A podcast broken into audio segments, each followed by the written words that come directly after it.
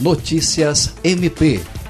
Representando o Ministério Público do Acre, o Procurador de Justiça, Sami Barbosa, esteve no lançamento de uma campanha sobre o respeito à diversidade religiosa, proposta pela Prefeitura de Rio Branco e o Instituto Ecumênico Fé e Política do Acre.